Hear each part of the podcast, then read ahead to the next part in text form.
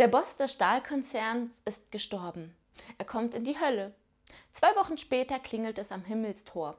Petrus öffnet und der Teufel steht da und sagt, nimm mir bloß den Stahlboss ab. Er hat schon drei Öfen stillgelegt und den Rest auf Kurzarbeit gesetzt.